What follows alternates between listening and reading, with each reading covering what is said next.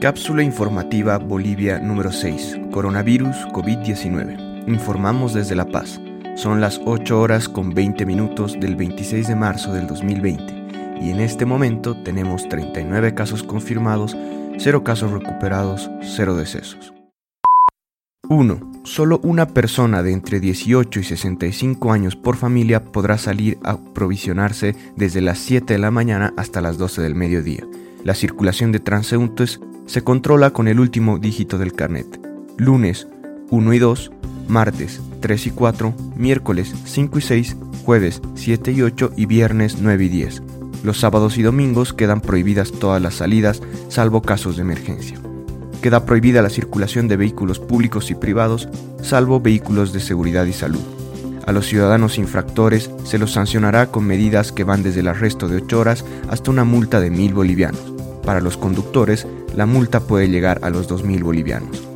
Cierre total de fronteras, salvo razones de seguridad y salud. Canasta familiar a 1.600.000 familias en toda Bolivia para ayudar a paliar esta época de cuarentena.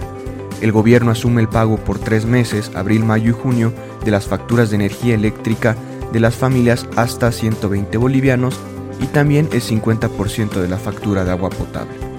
2 bancos anuncian el pago de cuotas de créditos desde el mes de junio. Varios bancos están corriendo el pago de las cuotas de crédito hasta el mes de junio. Si usted tiene un crédito bancario, verifique que su banco haya adoptado esta medida. Cápsulas ha verificado que BCP, Banco Nacional, Banco Económico y Banco Mercantil han asumido esta determinación. El Banco Visa anunció que las cuotas que vencen hasta el 15 de mayo serán diferidas al último pago del crédito. 3 el Banco Central inyecta liquidez a la economía boliviana para garantizar estabilidad económica ante la crisis sanitaria. 3.476 millones de bolivianos se inyectaron a la economía nacional para enfrentar los efectos del coronavirus en la economía boliviana. Con este monto se incrementó en 50% la liquidez del sistema financiero. Esta medida mejora el rendimiento de las AFPs, lo que también beneficia a quienes aportan al sistema de pensiones. Gracias por escuchar.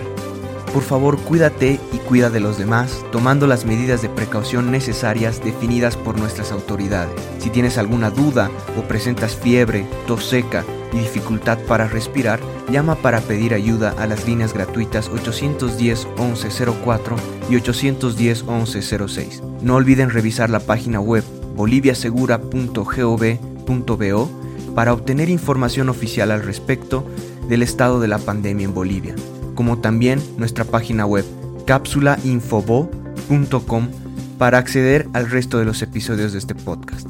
Luchemos contra la desinformación y apoyándonos entre todos saldremos de esta situación.